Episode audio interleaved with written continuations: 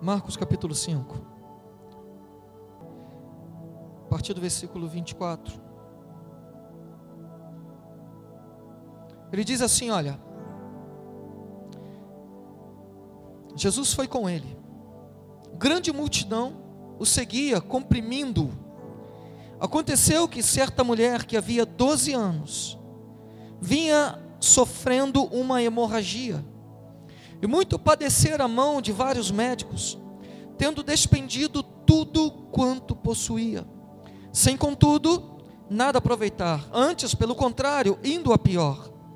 Tendo ouvido a fama de Jesus, vindo por trás dele, por entre a multidão, tocou-lhe a veste, porque dizia: Se eu apenas lhe tocar as vestes, ficarei curada. E logo se lhe estancou a hemorragia e sentiu no corpo estar curada do seu flagelo. Jesus, reconhecendo imediatamente que dele saíra poder, virando-se no meio da multidão, perguntou: Quem me tocou nas vestes? Responderam-lhe os seus discípulos: Vês que a multidão te aperta e dizes: Quem me tocou? Ele, porém, olhava ao redor para ver quem fizera isto.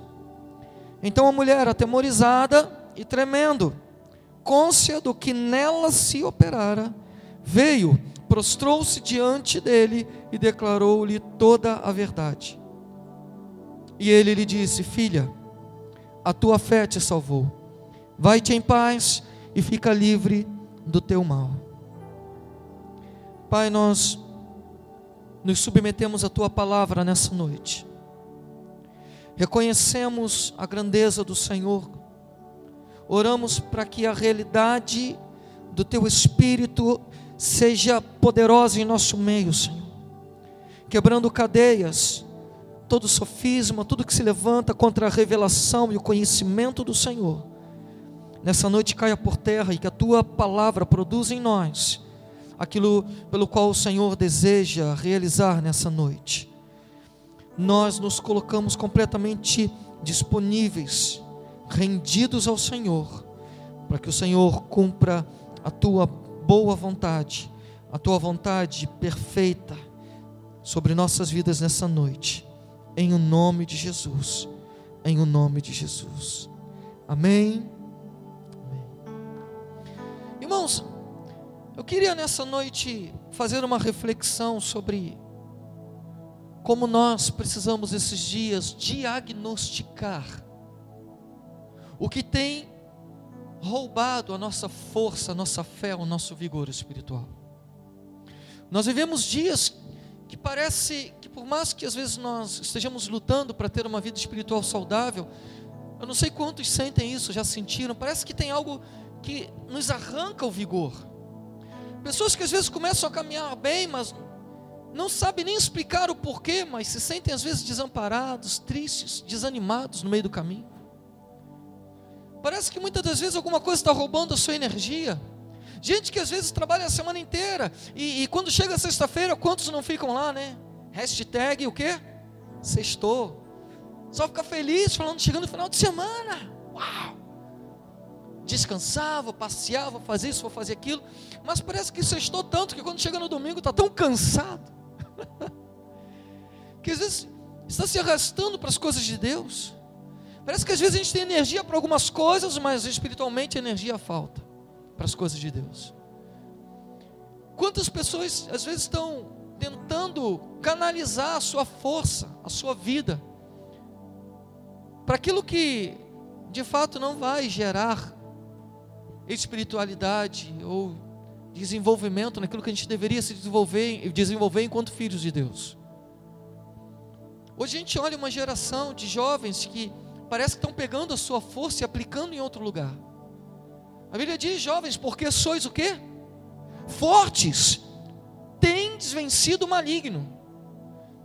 O jovem, ele tem força, ele tem vigor, tem tempo, alguns pouco tempo, mas tem algum tempo. Mas o problema não é, às vezes, para a gente, a força em si e nem o tempo em si. Às vezes nós não percebemos por onde a nossa força está indo embora. E essa passagem fala de uma mulher E muitos de nós já conhecemos essa passagem de frente para trás, de trás para frente. A mulher do fluxo de sangue. Uma mulher que sofria de uma hemorragia, e a Bíblia fala que há 12 anos essa mulher sofria com uma hemorragia. Essa mulher, ela não tinha uma menstruação comum, né, irmão? Porque uma, uma mulher menstruada é algo muito incômodo, sim ou não? Quem é mulher aqui entende disso, né? A gente, a gente nunca vai entender, irmão. A gente não consegue entender nem de TPM. Como que a gente vai entender de, de uma mulher que nesses dias normalmente estão cansadas, dores nas pernas, cólica, hã? ficam agitadas? Eu reconheço facilmente quando a minha está para chegar nesses dias. O olho fica logo arregalado. Você fala, bom dia, amor, o que foi? Tudo bem? Porque isso mexe com a estrutura, com o organismo, com a parte orgânica. Agora você imagina uma mulher que está tendo uma hemorragia há 12 anos. E a Bíblia fala que ela gastou tudo que ela tinha procurando resolver isso nos médicos. Irmãos, 12 anos sangrando. E o sangue, o princípio do sangue é que o sangue tem a ver com vida. O sangue é a vida. Então o que nós podemos aplicar aqui, que essa mulher por 12 anos estava perdendo a sua força, a sua energia, a sua vida. O que essa mulher estava fazendo ao longo de 12 anos era sobrevivendo. Ela estava tentando sobreviver e buscando minimizar a sua dor, buscando de alguma maneira resolver as suas questões e pegando tudo que ela tinha de recurso, investindo para que a sua vida pudesse alcançar algum padrão, talvez de uma certa qualidade. Mas o problema daquela mulher não era só a dor, não era só a sua força e a sua vida se esvaindo, mas era também a sua dignidade. Porque a mulher nessa situação, ela era considerada impura e deveria ser afastada do convívio. Então, o seu relacionamento familiar, o seu relacionamento social era amplamente prejudicado, comprometido. Então, essa mulher chega numa situação agora que talvez ela estivesse em um momento onde ela olhava para um lado e não tinha mais saída. Mas quando eu começo a pensar sobre essa mulher e imaginar que normalmente a Bíblia, quando trata da figura de mulher, ela vai tratar da figura da igreja, eu não tive como não pensar sobre a igreja desses dias. Muitas das vezes nós estamos como que sangrando, irmãos. Às vezes nós não percebemos por onde a nossa força está indo embora, por onde o nosso vigor está indo embora, por onde a nossa alegria está indo embora. E às vezes nós estamos procurando de alguma maneira recursos para manter-nos de pé. Às vezes nós conversamos com pessoas, gente que não sabe nem explicar o porquê que está desanimado. Talvez quantos de nós já, já tivéssemos assim, não, não saberíamos nem explicar. Sabe o dia que às vezes você parece que não acorda bem, você fala, ah, hoje eu não estou bem. Por quê? Não, nem sei. Irmão, sempre tem um porquê. Eu tenho aprendido que sempre existe um gatilho, né? Sempre existe um gatilho, alguma coisa que quando a gente não está bem, parece que não tem motivo, sabe? Quando alguém fala assim, não, não estou bem, você não, por que você não está bem? Não sei, não tem motivo, não, sempre tem algum motivo. Sempre tem algum lugar por onde a nossa vida está indo embora, por onde o sangue está escorrendo.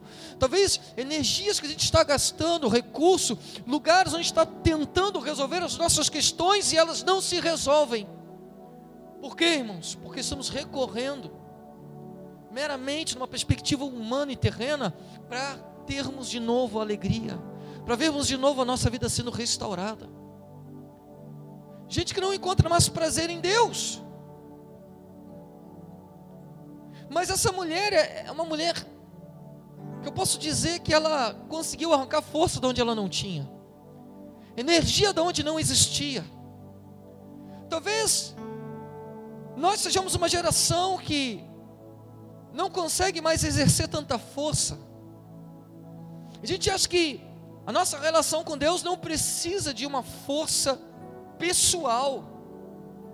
Nós aprendemos muitas das vezes em um tipo de evangelho simplista que Deus vai fazer tudo por nós. E quantos de nós já não ouvimos, né, em boas mensagens, falando: espera em Deus. e a gente vive esperando que Deus faça aquilo que nós deveríamos fazer.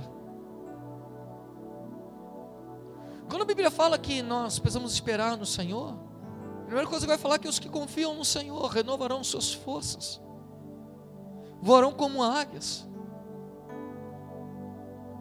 correrão e não se cansarão.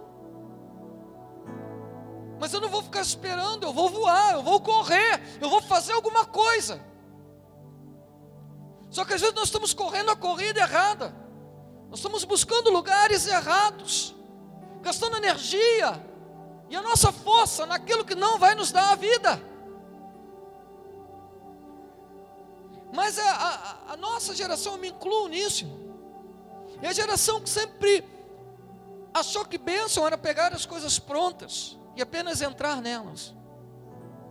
A geração do micro-ondas, onde a gente quer minimizar cada vez mais o nosso nível de esforço para o máximo prazer. A gente minimiza tudo para que a gente encontre algo pronto e nos dê prazer. E o problema é que essa geração acha que o prazer tem a ver com bênção. Irmão, muitas das vezes o, o prazer é o que está nos roubando da bênção. Porque a gente está negociando princípios e valores do reino de Deus para buscar prazer. E muitas das vezes o que a gente quer encontrar não tem a ver com o que o Senhor quer fazer. A gente quer encontrar em Deus algo que diga respeito ao nosso prazer, quando na verdade o Senhor está nos chamando a viver algo tem a ver com uma realização que não tem a ver com, com uma sensação momentânea, mas com um propósito eterno. Nós trocamos o que é eterno por o que é pelo que é transitório. Quando você olha, Esaú vai trocar a sua primogenitura, aquilo que Deus ah, daria a ele, porque ele teve o que? Fome.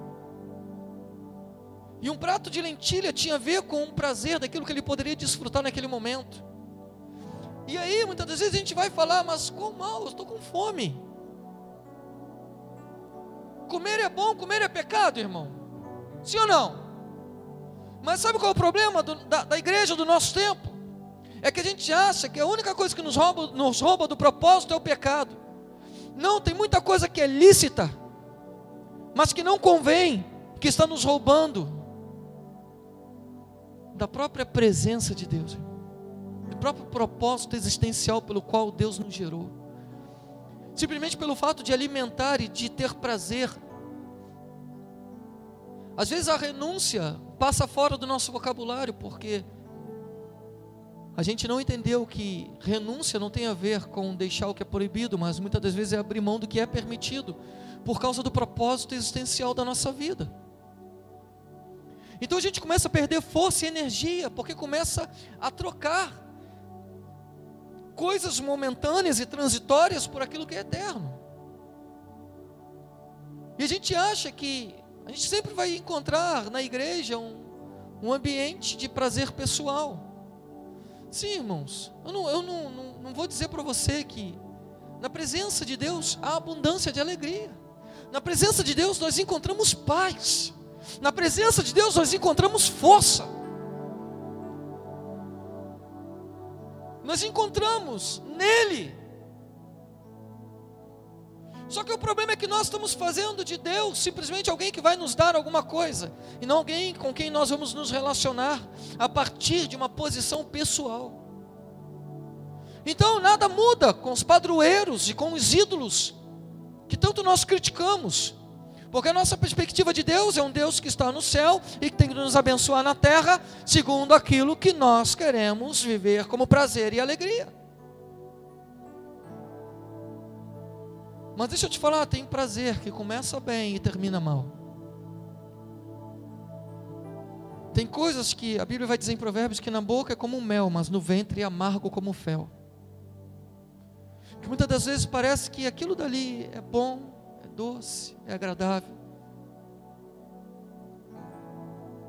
Mas a consequência daquilo que nós às vezes trocamos pelo princípio da eternidade está destruindo a vida de muitos e roubando energia, força, vigor, alegria, a paz. Então nós precisamos entender, irmãos, que o chamado esses dias é nós começarmos a avaliar que de fato tem nos roubado, tem roubado a nossa força. Talvez a busca desenfreada nesse tempo pelo prazer e pelo caminho mais fácil tem tirado de muitos a perspectiva de que Deus nos chama a um relacionamento pessoal. Antes nós sermos e desenvolvermos um relacionamento coletivo como igreja, o que isso é extremamente importante. O Senhor está nos chamando nesses dias a voltarmos para esse lugar de pessoalidade, de intimidade, de desenvolvimento de um relacionamento que diz a nós o nosso nível de responsabilidade naquilo que nós estamos construindo nele.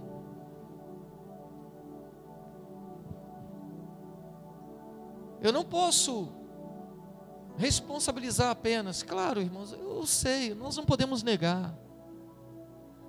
Há muitas coisas que são ditas, há muitos movimentos, há muitas há muita bobagem nesses dias no meio da igreja. Há muito sensacionalismo, há muita manipulação. Ah, de verdade, irmão, eu sei disso.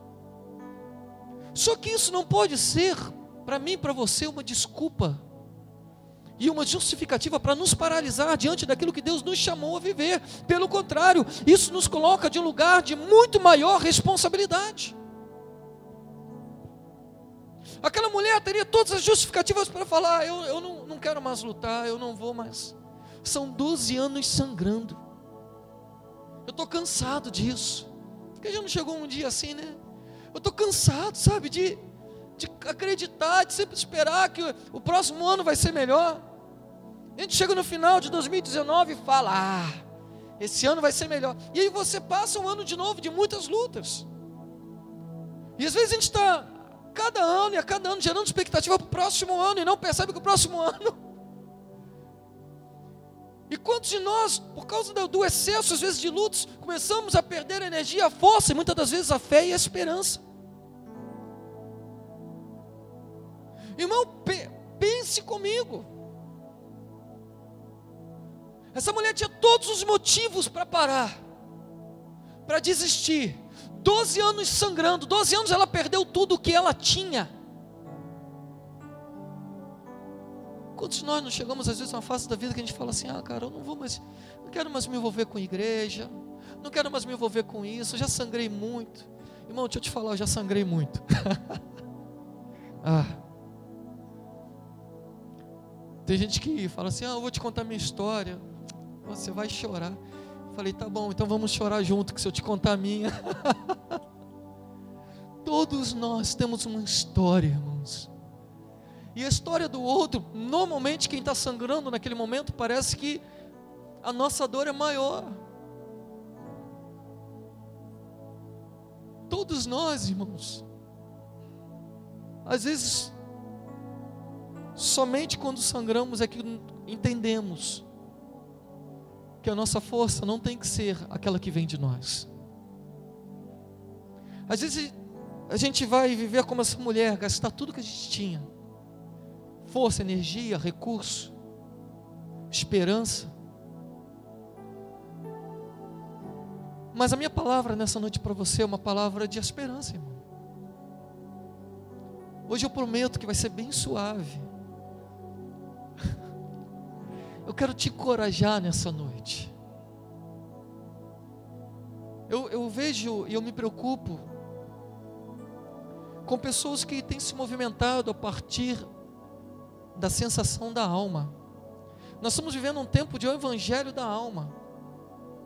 O evangelho onde o coaching está dominando os púlpitos e uma palavra que precisa às vezes te incentivar para a semana, ela não vai corresponder de fato àquilo que, que a gente precisa viver. Não tenho problema nenhum com coaching, desde que ele seja aplicado no ambiente profissional. É bom, é importante, ajuda muito.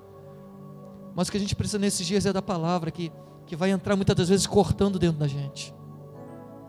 A Bíblia fala que a palavra é, é como uma espada de dois gumes, ela vai no mais profundo da nossa vida, ela começa a discernir alma e espírito.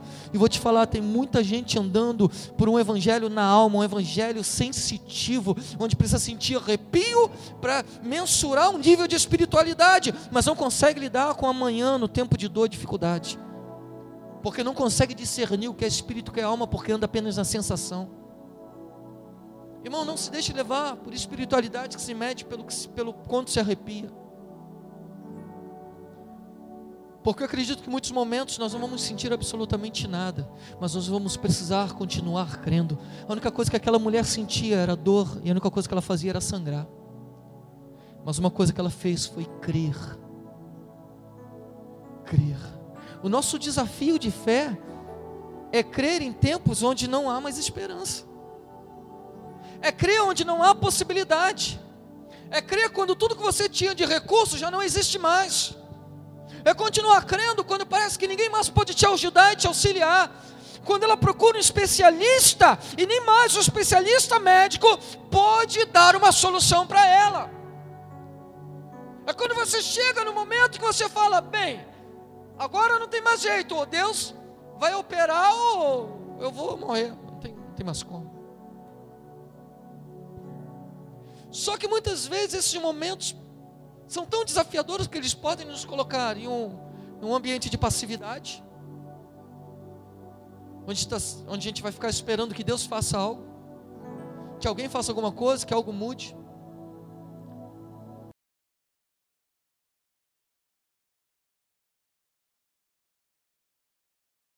E um casal, eles falaram: Ah, não, a gente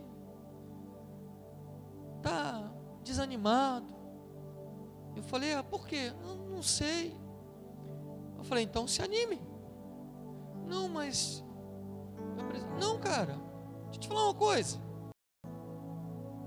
A palavra se animar, essa palavra vem de ânimos no original, que tem a ver com o Espírito de Deus que foi depositado em mim e em você.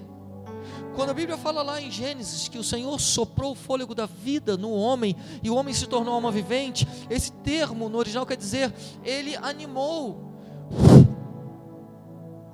Lá em Atos 12, quando o Espírito Santo desce, o que acontece é a mesma raiz, onde o Espírito Santo sopra e a igreja agora recebe o ânimo de Deus e ela recebe força. A igreja estava cento, tinham, tinham 120 pessoas reunidas no cenáculo, e sabe o que estava acontecendo lá? Nada! Não tinha um movimento de avivamento, que tinha na perseguição. Onde é que estavam as multidões que Jesus tinha curado? Onde estavam as multidões que tinham sido alimentadas? Mais de 5 mil homens, cadê? Eles tinham virado as costas para Jesus. Só 120 permaneceram ali.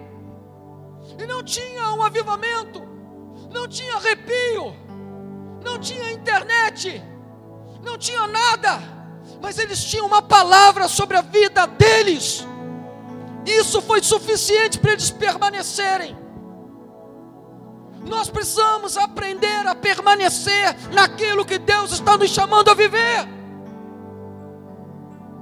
Mas às vezes porque nós andamos na alma, eu não estou sentindo nada.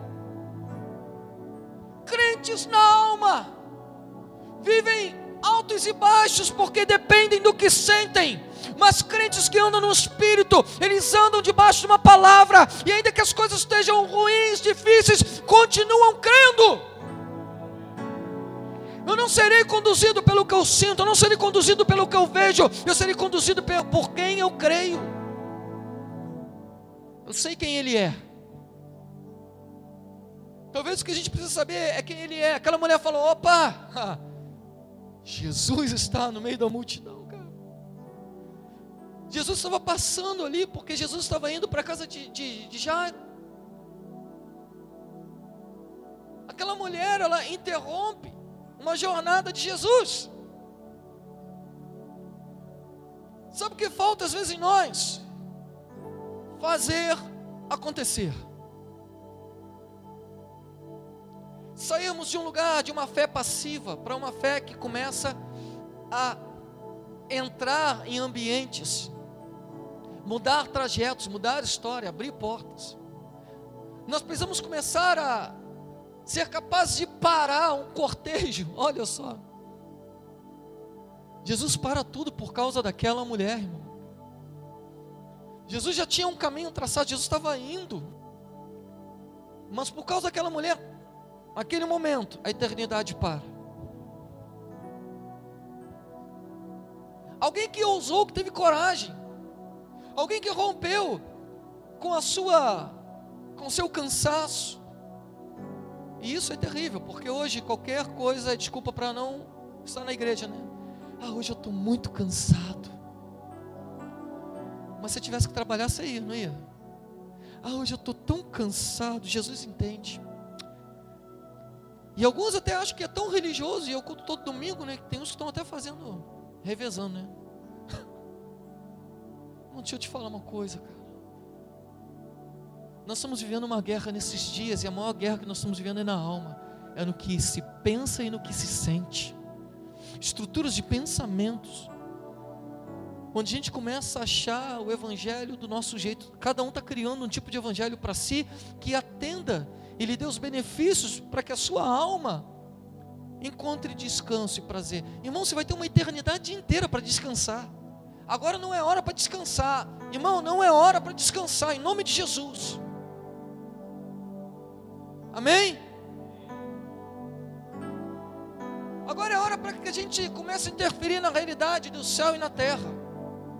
Aquela mulher, ela entra numa realidade, ela para tudo e traz a atenção daquele que é eterno. Porque ela não se acomodou na sua situação, ela não se acomodou na sua circunstância, ela não se acomodou na sua justificativa. E hoje nós estamos lidando com gente que tem justificativa para tudo, cara. Nós temos na ponta da língua as desculpas necessárias para não nos comprometermos com o reino de Deus. Por isso eu falo que é a maior responsabilidade ainda. Eu falei, irmão, a tua questão de desânimo tem a ver com quanto você também está envolvido com aquilo que tem a, com aquilo que Deus está fazendo.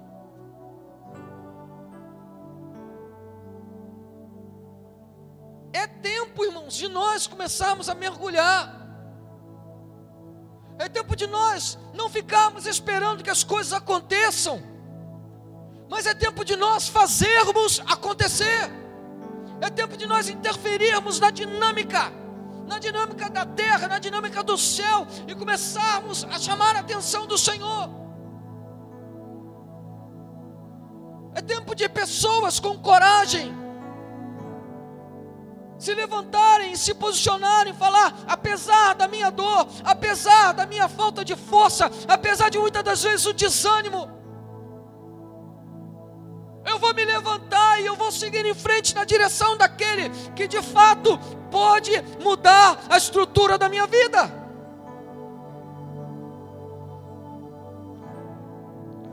Sabe, aquela mulher ela começa a romper. Primeiro ela vai romper com a possibilidade de mais uma vez ser afastada da relação social. As pessoas poderiam não recebê-la no meio delas porque era uma mulher impura. Mas o que ela faz? Ela se submete. Ela se submete à possibilidade de talvez mais uma vez ser humilhada. E sabe que às vezes param, param muitas pessoas porque elas não querem de novo sentir a dor que um dia elas já sentiram. Irmão, nós não temos garantia de nada. No Evangelho, há muitas possibilidades de nós sangrarmos mais uma vez e sentirmos dores de novo. Fico imaginando o apóstolo Paulo. Depois ele mesmo, quando fala da autoridade dele, ele vai evocar isso.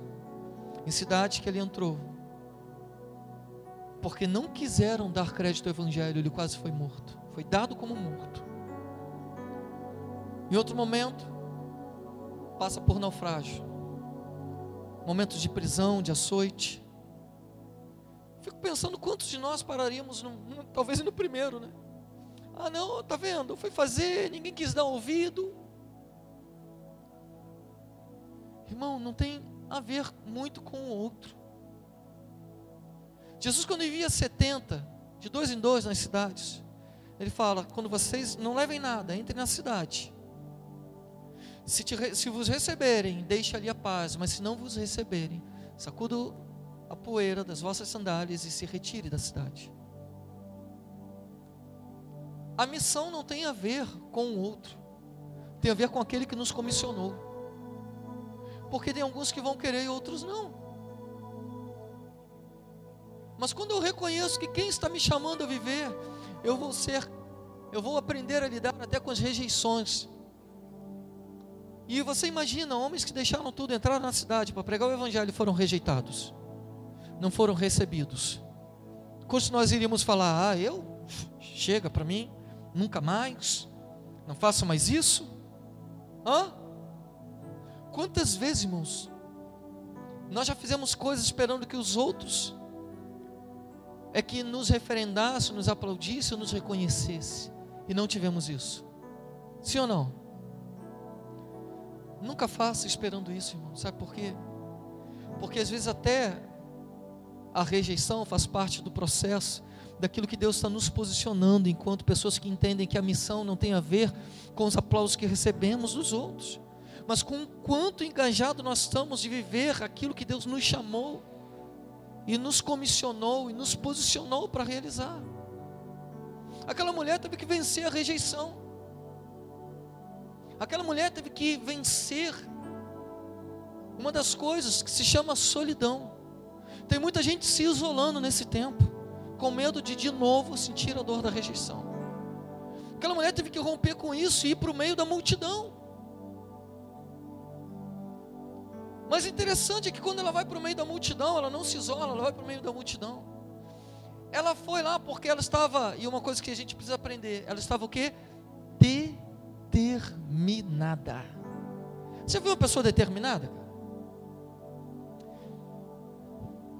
Uma pessoa determinada ela é capaz de ultrapassar limites que normalmente não ultrapassaria.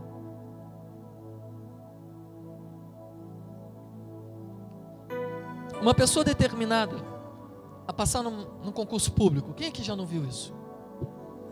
A pessoa abre mão de passear, abre mão, às vezes, se relacionar com algumas coisas para estudar, porque o foco dela é aquilo dali, a atenção dela está naquilo. Uma pessoa que está determinada, um atleta, vamos pensar um atleta, está determinado a disputar um, um campeonato. E ele se prepara, ele passa horas se preparando para aquilo. O apóstolo Paulo ele vai fazer essa correlação. Quando um atleta ele está buscando ganhar o prêmio, ele corre porque ele tem um propósito, ele tem um alvo, está determinado naquilo que ele quer alcançar. Quando aquela mulher ela sabe que Jesus está ali, Irmãos, ela, ela, a única coisa que ela tinha era determinação. Ouça uma coisa: não deixe que a tua alma conduza aquilo que você deveria governar. Muitas vezes nós estamos sendo governados no lugar de governar a alma. Às vezes nós estamos sendo subjugados por aquilo que nós sentimos e pouco determinado no que nós queremos. A determinação ela vai superar o que sentimos. Muitas das vezes um atleta, um atleta ele sente dor. Mas o que ele faz? Ele vence a dor para alcançar o prêmio. Muitas das vezes um que está estudando porque está se aplicando para passar em uma prova, vence o cansaço, vence o sono. Quantos já não fizeram isso? Botaram um copo de café lá e para continuar. Sim ou não? Para romper. Mas aí a nossa mentalidade é que Deus é um Deus que. Não, irmão, mude, mude isso. O Senhor está procurando gente determinada a viver aquilo que Ele tem nos chamado. No reino de Deus não há lugar para gente que é só espectador. A salvação é graça, mas o reino de Deus é esforço. E a Bíblia usa um termo chamado violência. Quem não se esforça não se apodera dele. Não é o quanto o Senhor vai fazer mais por você, mas é o quanto você está disposto a se apoderar daquilo que ele já fez. A gente está sempre esperando que Deus faça algo. Irmão, ele já fez. Quando Jesus fala na cruz que tudo foi consumado, isso é uma realidade, passado, presente e futuro, tudo foi consumado. O que eu preciso fazer é me apropriar daquilo que ele já consumou na cruz. Quando o Senhor dá uma palavra para o povo, dizendo que daria a eles uma terra, a terra da promessa. Ele deu a terra, mas o povo precisava entrar na terra e se apropriar daquilo que Deus já os tinha dado. Mas o, esse evangelho apenas sensitivo nos coloca numa posição onde a gente não precisa lutar por nada. Não, irmãos. Se nós queremos avançar em um lugar de autoridade, nós precisamos, nós precisamos ser determinados. Um alvo, um foco. Eu não vou parar enquanto eu não tocar nele. Eu não vou parar enquanto eu não chegar nele. Isso não tem a ver com os outros porque tinha uma multidão que já estava tocando em Jesus. E aquela mulher olha, ela não está preocupada quem está tocando, quem está sendo curado, quem está sendo abençoado. Ela não olha para si e fala: está vendo, todo mundo toca em Jesus, mas como que eu vou fazer? Há muitos que estão parando no meio do caminho porque estão olhando para os outros, se comparando, achando que não tem possibilidade de viver as mesmas coisas que os outros estão vivendo. Deixa eu te falar: existe um lugar em Deus que é pessoal, é para mim, é para você e para mais ninguém. Aquela história estava preparado para aquela mulher. Ela precisava entrar naquele cenário. Deixa eu te falar, nessa vida Deus preparou um cenário para que você entre. Está entendendo isso? Tem um cenário, Deus preparou uma história e Ele está esperando que você entre em ação. Nós fomos chamados para não ser espectadores de um, de um teatro, de uma novela, mas nós fomos chamados para ser agentes participativos daquilo que Deus está fazendo nesses dias. Entrar, determinação, foco, fé, entrar ele na direção dele, não importa aonde Deus está se movimentando, com quem ele está fazendo, o que importa é que eu quero tocar nele, eu quero chegar lá. Aquela mulher não foi curada antes, ela não parou de sangrar para tocar em Jesus. Tem muita gente que fala assim: ah, não, quando Deus resolver as minhas questões, sabe? Quando Deus mudar minha casa, quando Deus me curar, quando eu começar a me sentir melhor. Ah, ah. Não. Irmãos, nós nunca seremos dignos de tocar nele.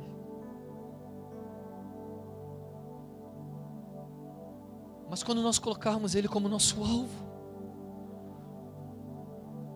mesmo diante da nossa indignidade, mesmo a gente sangrando, mesmo a gente às vezes querendo parar, irmão, mesmo a gente ferido, machucado, a gente precisa perseverar, continuar, ter um foco, seguir adiante, saber que existe alguém que pode parar tudo. Nós precisamos ser determinados.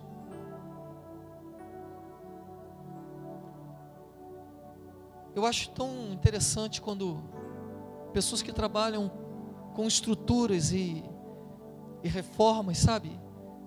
Eu lembro uma vez que eu cheguei, eu não trabalho com isso, mas eu lembro que uma vez cheguei num lugar e eu vi aquilo tudo pronto, estava tudo acabado. Qualquer pessoa que olhava comigo, e eu lembro que alguns falaram: Pastor, você está maluco? Esse lugar aqui eu não sei quem lembra, alguns lá de Jardim Alcântara. Lembra? Entrava assim, telha, cimento. Eu falei assim, cara, eu estou vendo pronto.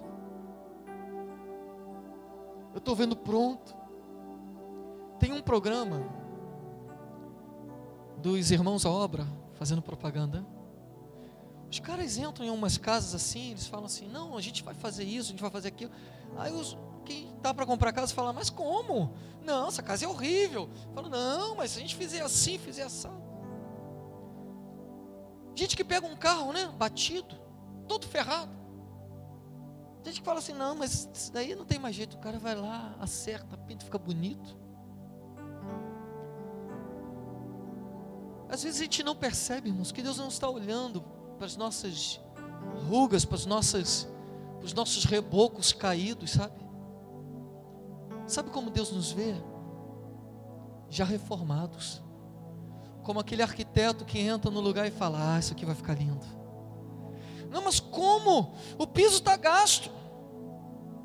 O teto está caindo em goteira, tá? Não, mas deixa que eu vou resolver, eu vou, eu vou resolver isso aqui. Confia. Mas às vezes o que nós fazemos é que às vezes a gente quer demolir as coisas. Né? A gente quer acabar, parar, desistir. E Deus está falando, eu sei, cara, tem um monte de coisa para acertar, tem um monte de coisa para resolver. Mas deixa comigo. Aquela mulher, ela, ela estava num processo de degradação, irmão. Mas ela sabia que se ela chegasse em Jesus, a sua vida seria completamente transformada. E diz que ela começa a enfrentar a multidão. E o maior desafio, talvez, nesses dias é como que nós enfrentamos a questão da multidão. Porque tem muita gente acreditando no que a multidão diz. Irmãos, ouça uma coisa: o evangelho da multidão normalmente é o evangelho da ignorância. As pessoas são, às vezes, movimentadas por quantidade de gente no local. Vocês já viram isso? Tem lojas que você vê, às vezes, movimento, né? Vocês já viram isso? Pô, que movimento na loja? Será que tem alguma promoção ali? O que está acontecendo lá dentro? E as pessoas são chamadas a atenção pelo movimento na loja. Eu trabalhei há um tempo numa loja que o, a gerência falava assim, uma loja que tinha no Brasil inteiro, ele falava assim, ó, nunca fique parado na loja. O vendedor nunca pode ficar de pé parado, porque ninguém entra. Então, mesmo que não tenha ninguém na loja, faça movimento na loja, mexa nas araras, mexa na roupa, vai para lá e para cá, comece, dobre e desdobre camisa, faça alguma coisa, porque o movimento atrai as pessoas. E o problema é que às vezes, quando a gente não sabe lidar com o que a multidão está dizendo, a gente começa a entrar em movimentos daquilo que Deus não está fazendo. Uma multidão inteira falou: Ei, solta Barrabás e crucifica Jesus. Talvez a mesma multidão que tenha sido curada, gente que tenha sido transformada, mas por causa da multidão é incitada. A multidão muitas das vezes nos conduz a, a, a, um processo de falta de reflexão. Uma das coisas que a igreja tem sido roubada é na sua capacidade de refletir o Evangelho. Por causa de um Evangelho emocionalista, de uma espiritualidade vazia e rasa, onde a gente sempre se apoia em tudo que os outros dizem, Deus disse. Meu irmão, deixa eu te falar, você precisa chegar nesse lugar onde Deus vai começar a dizer a você. Pare de dar ouvidos àquilo que Deus disse aos outros que não disse a você. Comece a ficar com o que Deus começou a dizer com você. E talvez Ele vá usar pessoas para confirmar aquilo que Ele já disse um dia a você. Mas o evangelho sensacionalista desses dias, o evangelho das multidões, onde todo mundo vai para lá, ah, vamos, porque é legal, bom. O evangelho do show, é o evangelho da sensação, da fumaça, das luzes, como se a gente não tivesse, né? Mas o dia que isso roubar da gente a palavra desse lugar, a gente arranca tudo, irmão. Porque no dia da adversidade, Talvez você não tenha arrepio. Talvez você não tenha uma música para tocar do teu lado. Talvez você não tenha um irmão para te dar uma palavra. O que, que vai ficar? Por isso, irmão, não deixe ser conduzido pela multidão, porque muitas das vezes a multidão está afastando pessoas do propósito. Gente que quer só se sentir bem em bons ambientes, isso é bom. Ah, como é bom, né? Ter um bom ambiente é bom, não é ruim não. O problema é quando isso nos rouba do propósito, do foco daquele a quem nós deveríamos estar perseguindo. O nosso alvo é um só, não é a multidão. O nosso alvo é Ele. E quando ela toca em Jesus, quando ela rompe com isso, ela toca em Jesus. Jesus para tudo e fala: Ei, alguém me tocou. E os discípulos falam: Como?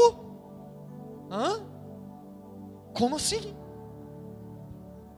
Cara, você está tem uma multidão te apertando, te tocando. Você fala: Alguém me tocou?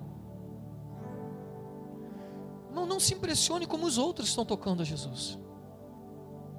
Você sabe que tem roubado também a nossa força? É que a gente está sempre olhando para o outro que está tocando Jesus e achar que a gente tem que tocar da maneira como o outro toca em Jesus. Muitos estavam tocando Jesus, mas Jesus só parou quando aquela mulher tocou nele. Porque existe um, uma peculiaridade, existe uma maneira que só você pode tocar em Jesus, que ninguém mais pode tocar. Jesus para quando a gente de verdade toca nele. Não quando a gente faz o que todo mundo está fazendo, mas quando a gente faz aquilo que de fato arrebata o coração dele. E sabe o que arrebata o coração de Jesus? São pessoas que são determinadas, gente que, mesmo sangrando, tem coragem de romper com as estruturas, com sensações, com movimentos, porque o seu foco é Ele, o seu foco é Sua presença, o seu foco é tocar nele, é chegar diante dEle. Isso é impossível que Jesus não pare, é impossível que Jesus não, não seja arrebatado. Isso não tem a ver com os outros, tem a ver comigo. O quanto eu estou disposto e determinado a alcançar Ele.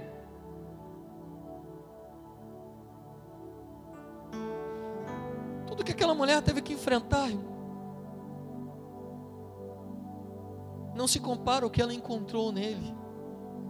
Então deixa eu te falar, talvez sejam tantos anos sangrando, mas nada se compara quando a gente encontra com Ele. De verdade, quando a gente encontra com Ele, parece que o céu para, a terra para, parece que tudo para. Diz que aquela mulher, ela ficou estremecendo. Quando Jesus para e fala quem me tocou, ela sabia que ele estava falando com ela. Apesar da multidão estar ali. Quem já não passou por isso, irmão? Parece que tem momentos em que a palavra é só para você. Você entra no ambiente, parece assim, é, parece que eu fui, Jesus queria falar só comigo. Sabe, Jesus para e tem uma palavra para aquela mulher. Nós precisamos esses dias arrancar, arrebatar o coração dele. Não são dias para a gente se movimentar na perspectiva da sensação, da multidão, ou de uma fé rasa, que para, para no meio do caminho, culpa as estruturas, culpa os outros, não é? Aquela mulher podia culpar os médicos, podia culpar a sua enfermidade, podia culpar as pessoas que as excluíram, podia culpar as rejeições, podia culpar tudo. Mas ela resolveu ir ao encontro daquele que, apesar de ser impura, poderia purificá-la. Aquela que, apesar de talvez não ser as melhores das pessoas, as mais talvez consideradas mais dignas de tocar em Jesus, ela decidiu ir a si mesma. E deixa eu te falar, Jesus é especialista em lidar com gente que se sente indigna. Ele ama esse tipo de gente, irmão. Gente que está disposta a tocar nele para que a sua vida seja afetada. A Bíblia diz que aquela mulher ele diz: Quem me tocou? Ele, porém, olhava ao redor para ver quem fizera isto. Então a mulher, atemorizada e tremenda, côncia, tendo consciência do que nela se operava. Aquela mulher estava atemorizada, tremenda, mas ela tinha uma consciência de que algo tinha acontecido na vida dela. Ela sabia, que aquele encontro com Jesus tinha mudado a sua estrutura de vida. Eu imagino imediatamente o sangue cessando. E eu imagino como que naquele momento a mulher recuperou força, vigor, saúde e esperança. Irmão, deixa eu te falar uma coisa. Você pode estar sangrando há tanto tempo, mas se você tiver um encontro com Ele, tudo vai mudar, cara a sua energia, a sua força, o seu vigor, a sua esperança, a sua fé, a sua alegria. Tem gente que não consegue mais se alegrar. Aquela mulher estava tremendo porque ela sabia o que tinha acontecido com ela. Mas mais do que isso, ela diz o, seguinte, diz o seguinte: que ela veio, prostrou-se diante dele e lhe declarou toda a verdade. Ah.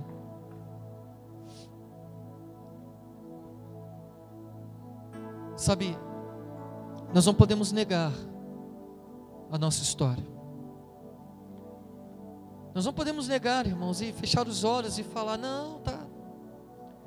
Eu acho que um dos grandes problemas é quando a gente não admite os lugares onde nós sangramos.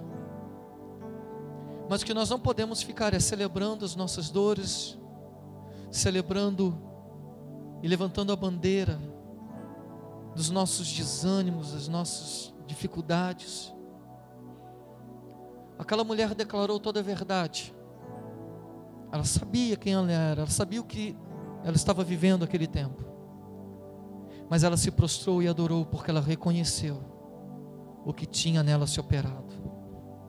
Deixa eu te falar uma coisa, irmão. Talvez a tua história de dor ela vai servir para um testemunho público, onde muitos vão ser afetados por aquilo que Jesus fez na tua vida. Eu só quero te encorajar. Ei, por favor, em nome de Jesus, não pare no meio do caminho. Mas são tantos anos, não desista. Mas você não sabe o quanto eu tenho sangrado. Eu não sei, mas Ele sabe. Sabe, talvez a gente precise lidar com a verdade do que sentimos. Talvez a gente precise lidar com a verdade do que temos passado, sofrido. Mas nós precisamos lidar também com a verdade de quem Ele é. Nós precisamos lidar com a verdade de que nós ainda não, não estejamos ainda tão determinados em tocá-los, a despeito da multidão, a despeito da nossa dor, a despeito da nossa fraqueza. São dias que o Senhor está nos chamando a romper. Não é mais tempo de ficar esperando algo acontecer, é tempo de romper e ir na direção dEle. Não espere ter vontade, não espere sentir arrepio, não espere alguém te dar uma palavra. Se movimente diante daquele que pode e quer te reposicionar no propósito existencial. Deus tem um cenário para a tua vida. Estava saindo dali para ir para a casa de Jairo, ele para tudo e abre o cenário da eternidade para ratificar o seu propósito na vida daquela mulher. Talvez para você pareça que Jesus está passando, que as coisas não vão mais acontecer. Ele ainda tem um cenário se abrindo para você nesses dias.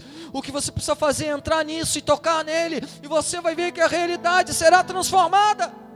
Você não será mais alguém, um mero espectador da vida alguém que se deixa se movimentar apenas pelos sentimentos, pela alma, não. Você vai ser alguém que vai começar a escrever a tua própria história. Não espere pelos outros. Não espere que algo aconteça primeiro. Faça acontecer e tudo vai mudar. Não espere que pare de sangrar primeiro. Não, estou ferido, machucado, mas eu vou assim mesmo porque eu tenho um alvo. Ah, eu estou fraco eu estou desanimado, então faça acontecer. Faça acontecer. E seja o agente daquele que está escrevendo a história e mudando o cenário. Amém? Deus está te chamando. Ele é capaz de parar tudo por uma pessoa no meio da multidão. Talvez a gente se sinta tão pequeno diante da multidão mas Ele é capaz de parar tudo por uma pessoa só no meio da multidão. Deus é capaz de parar tudo só por causa de você. Eu quero orar por você. Você pode ficar de pé, irmão.